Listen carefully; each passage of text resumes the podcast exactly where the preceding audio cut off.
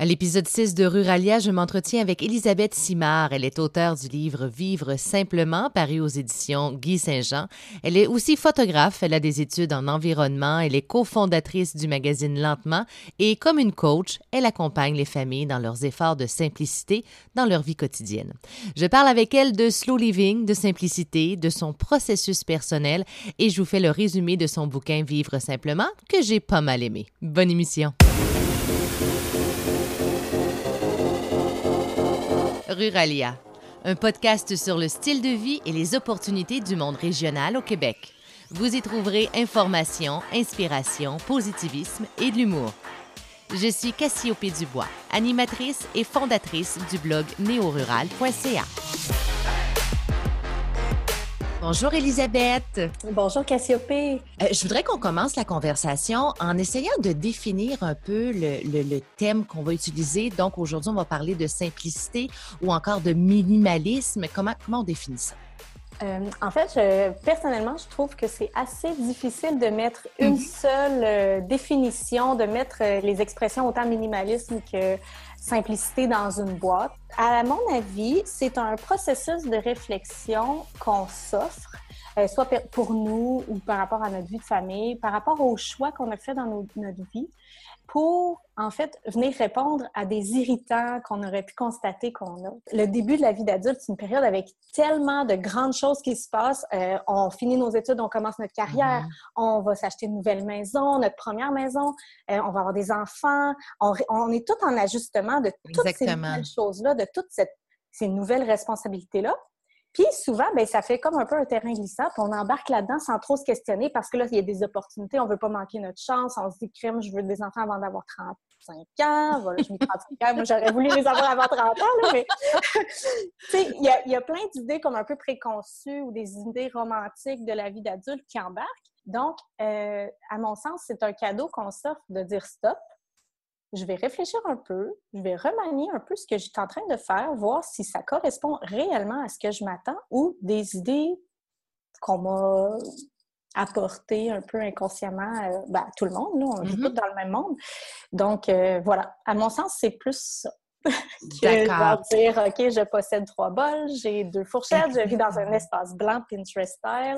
À mon sens, c'est pas ça du tout quand on tombe là-dedans, on tombe dans un terrain glissant euh, encore de comparaison, d'objectifs qui sont externes à nous.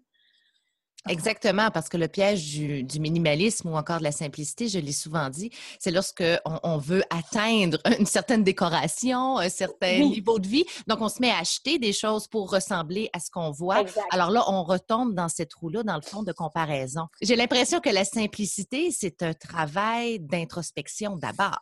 Tout à fait. À mon sens, c'est tout à fait ça.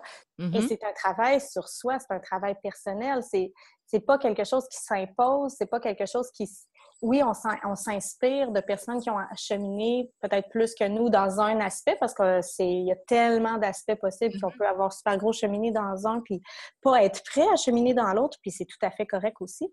Donc oui, quand on tombe dans le jeu de la comparaison, dans, dans les il faut que, on tombe à côté de la, traque, on va se compliquer la vie en cherchant à la simplifier. On va se mettre de la culpabilité, de la comparaison, des objectifs qui ne sont pas propres à donc, si je résume, euh, la simplicité, le minimalisme, on parle d'un travail à faire sur nos propres valeurs à soi.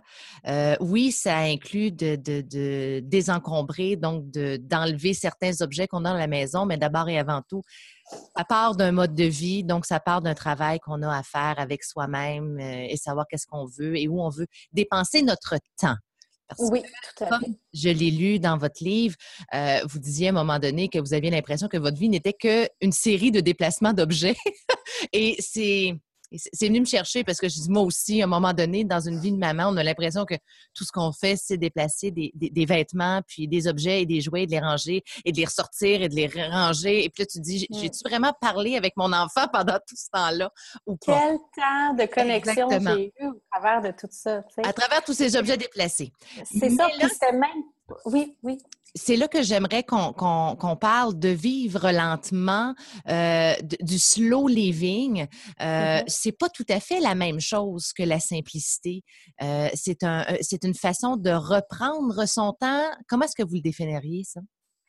J'ai beaucoup de misère à les séparer. En fait, je comprends qu'on peut euh, que ça peut ne pas être la même chose, c'est vrai, mais pour moi, ça va ensemble parce qu'une fois que j'ai entamé ce processus de simplicité-là, euh, ben, approfondi ou entamé, en fait, l'objectif, c'était de reprendre possession de mon temps.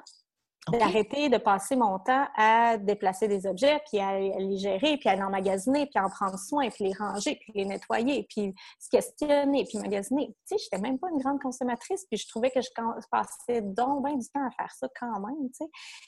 Euh, donc, en simplifiant, en épurant, en, en réalisant, parce que plus tu es pur, plus tu réalises aussi que tout ça, c'était inutile, puis tu es donc bien avec ce que tu possèdes, tu te dégages énormément de temps. Tu te dégages de l'espace mental. De l'espace mental, ça peut aussi valoir beaucoup de temps parce mm-hmm. qu'on pense, on passe beaucoup de temps à penser puis on peut se stresser avec nos pensées. Donc, pendant ce temps-là, on fait pas, on n'utilise pas notre temps comme on a le goût de l'utiliser euh, pour faire quelque chose qui nous, qui nous passionne, pour euh, ben, jouer avec nos enfants, connecter, avoir l'impression d'être vraiment, ou juste rien faire dans le moment présent, tu sais, mm-hmm. apprécier le silence, apprécier, juste apprécier, tu sais. Fait que c'est pour ça que j'ai de la misère à les détacher parce que ça, en, plus j'allais loin dans, mon, dans ma simplicité, dans l'épuration, dans la réflexion au travers de nos changements de vie, plus je me dégageais du temps. Puis tout de suite, moi, en, devenant maman, je trouvais qu'on m'offrait le cadeau du temps. Ça peut sonner euh, contre-intuitif en ce moment dans, le monde dans lequel on vit, mais moi, je trouve que ça m'a donné beaucoup de temps. Euh, j'avoue, troisième. Mes deux premiers enfants, c'était des bons dormeurs, donc j'avais la chance, à mon sens, j'avais la chance d'être à la maison avec du temps super beau avec mes enfants, entrecoupé de belles siestes pour du temps juste pour moi, puis en n'ayant pas beaucoup de, tâches ou d'objets à gérer, mais j'avais du temps pour moi. Donc, j'avais cet équilibre-là. Puis, je suis une personne qui aime, qui aime découvrir. Je, suis quand même créative. Donc, j'ai eu un essor de créativité grâce à ce temps-là. Et plus j'avance, là, c'est sûr que plus j'ai d'enfants, moins j'ai de temps, mais j'avance dans notre processus de simplicité, puis je, manque, là, je trouve un petit peu que je manque de temps parce que, euh, c'est ça, Oscar dort moins, puis je, tiens à, quand il est réveillé, à pas travailler sur mes projets créatifs ou quoi. Mais euh, plus on avance dans nos processus, je trouve plus on a du temps, plus on a ce cadeau du temps-là. Donc, j'ai de la misère à les séparer. Vous écoutez Ruralia, animé par Cassiope Dubois. Et c'est comme ça que ça, ça vous est arrivé dans votre vie, la simplicité? par ce travail-là d'introspection? Euh, ben oui, puis non. En fait, j'ai de la misère à vraiment. J'ai mm-hmm. adoré écrire mon livre parce que ça m'a forcé justement à, réfléchir sur le processus qu'on a vécu parce que je l'ai vécu sans. Oui, j'en ai, j'en parle depuis longtemps sur mon blog, je réfléchis depuis longtemps, mais c'est toujours des réflexions puis des questions. Tu sais, j'ai pas des j'ai des réponses, mais des réponses par rapport à nous, par rapport à où on est maintenant. Tu sais, on est des personnes simples de nature. Euh, mon chum, il possède rien. Je veux dire, sa vie est super riche, mais mm-hmm. matériellement parlant, c'est pas un collectionneur, il s'achète de la musique digitale, il emprunte. C'est même pas une réflexion, c'est super naturel chez eux. Quand on a déménagé la première fois ensemble, c'était complètement ridicule. Moi, ça faisait longtemps que j'étais en appartement, tu sais. Fait puis, moi, je suis une ramasseuse. Je viens d'un milieu très modeste. Mm. Donc, j'avais euh, ce que je possédais, c'était comme, ben, il faut que je le garde parce que, tu sais, ça m'a tellement frappé quand on a emménagé ensemble parce que, tu sais, il est arrivé avec deux boîtes. Mm. Deux boîtes, puis on les a triées, puis, tu sais, il y en a la moitié qui est partie. ça n'a pas de bon sens. OK. J'exagère un peu, là, mais, tu sais, c'est vraiment... Euh, c'est caricatural, mais... Euh, ça pour dire qu'on est des personnes quand même assez simples. C'est ça, j'ai un milieu modeste, puis ça n'a pas eu un effet rebound, que je ne suis pas tombée dans la surconsommation quand j'ai commencé à avoir des sous, à gagner ma vie euh, de façon euh, bien correcte. Mais j'ai, quand même tombée dans, un peu plus de consommation que, ce que j'aurais voulu. Puis, moi, j'ai fait euh, cinq ans d'université en environnement et en développement durable. Je travaille comme conseillère en gestion des matières résiduelles, à un niveau gouvernemental. Donc, je fais, je fais beaucoup de réflexion, de planification, euh, de la réglementation pour le Québec. Donc, j'ai toujours baigné là-dedans. J'ai été responsable du développement durable pour une société d'État aussi pendant deux ans. Donc, euh, tout, ça, pour dire que ça a toujours fait un peu partie de moi, dans le fond. Mm-hmm et de mon chum, mais vraiment à l'arrivée de notre premier bébé. En fait, c'est ça, nous, on vivait en ville, dans le centre-ville de Québec. Euh, notre jeune vie professionnelle, on travaille les deux à cinq minutes de la... Ben, dans ce temps-là, on habitait dans un condo, on habitait à cinq minutes de notre travail, donc on n'a jamais eu d'auto, euh, jamais eu cette pression financière-là, avec des déplacements super actifs, c'est super, c'est super le fun. Puis quand on a eu, quand je suis tombée enceinte de mon premier enfant, on s'est dit, ah, c'est pas parce qu'on a un enfant qu'il faut changer euh, ce mode de vie qu'on trouve tellement agréable, puis qui est bon pour nous, puis qui fit avec ce qu'on a envie d'avoir en ce moment, dans notre jeune trentaine. Euh, donc, on a accueilli notre premier enfant comme ça, puis en se disant aussi, eh, c'est pas vrai qu'on a besoin de toute cette crap de bébé-là. Un morceau de tissu pour qui, pour le faire roter, un morceau de tissu pour l'emmailloter, un morceau de tissu pour aller dehors, un morceau de tissu pour sa couchette. Bon, on s'était dit, on n'embarque pas là-dedans, on réfléchit à chaque chose ce qui nous a aidé beaucoup, puis écoute, j'ai une famille, on a des familles puis un entourage super généreux, mais qui ont embarqué vraiment rapidement dans ça parce que ils en voyaient les bénéfices. Quand j'ai commencé à désencombrer à fond la caisse, il y avait des entrants quand même, euh, super généreux, hein, si vous m'écoutez. Mais j'avais tellement besoin que ça sorte.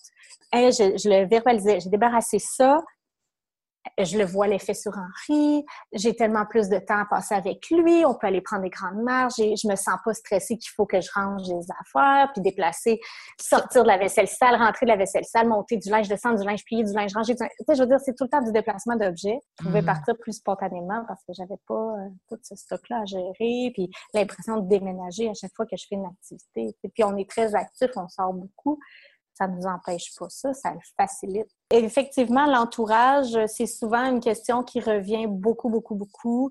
Euh, comment se faire respecter dans nos nouvelles valeurs ou se faire soutenir, se faire encourager, euh, parce que vu que ça va à contre-courant, c'est contre-intuitif. Euh, souvent, ben il y a beaucoup de personnes qui n'ont pas pris le le temps de se questionner, voir s'il y avait des irritants dans leur vie qui voulaient changer. Donc, euh, ça peut euh, générer beaucoup de questionnements, beaucoup de sourcils mm-hmm. euh, en, accent circonflexe de notre entourage. Puis c'est correct, c'est correct. On n'est pas tous à la même place, on veut pas toutes la même chose, c'est bien correct.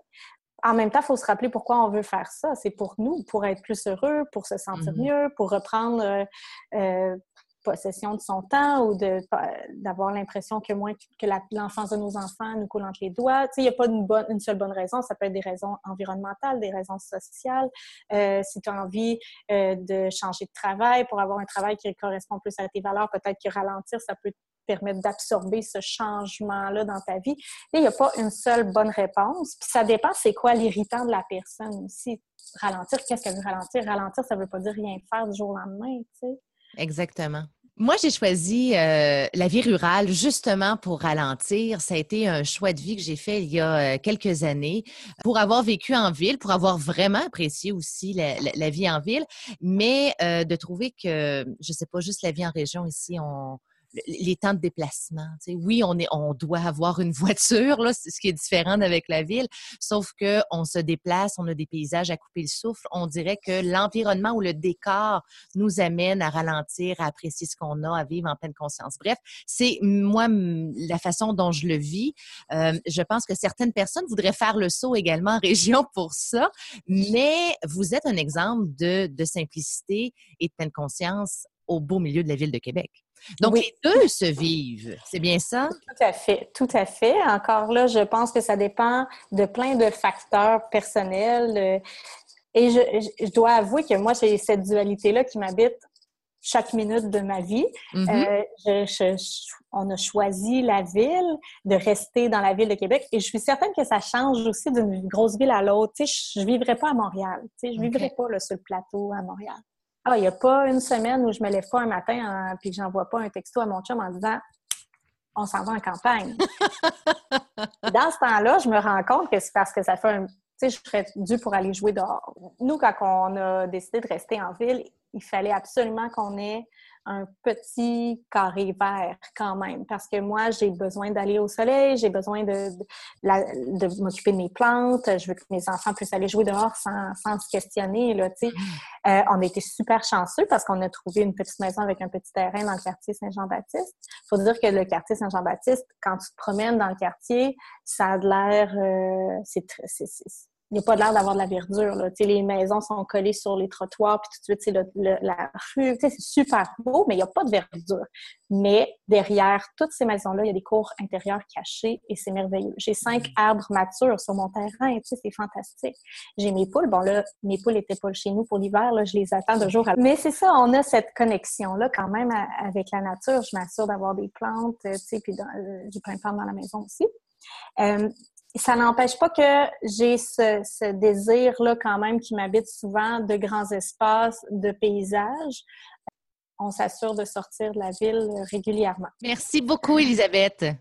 Merci beaucoup, Cassiopée, de m'avoir reçue aujourd'hui. Pour en savoir plus sur le style de vie et les opportunités du monde régional au Québec, visitez neorural.ca. Pour me rejoindre par courriel, écrivez à allo@cassiopd.com. Vivre simplement, paru aux éditions Guy Saint-Jean, est un véritable hymne à la lenteur.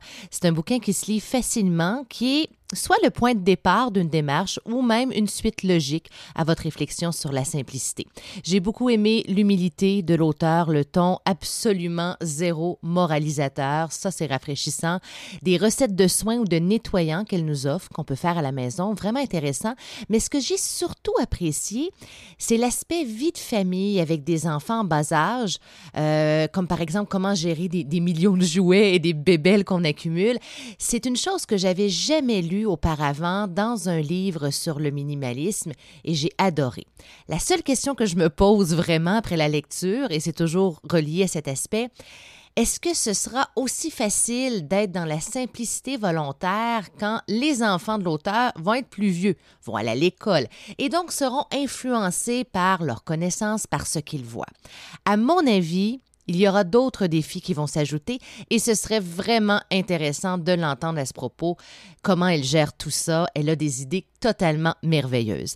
Alors pour suivre Elisabeth Simard sur Instagram Ruban Cassette, sur Facebook Ruban Cassette par Elisabeth Simard ou encore sur le web www.rubancassette.com. À bientôt! Pour en savoir plus sur le style de vie et les opportunités du monde régional au Québec, visitez neorural.ca. Ruralia. Mieux comprendre les régions pour mieux les habiter.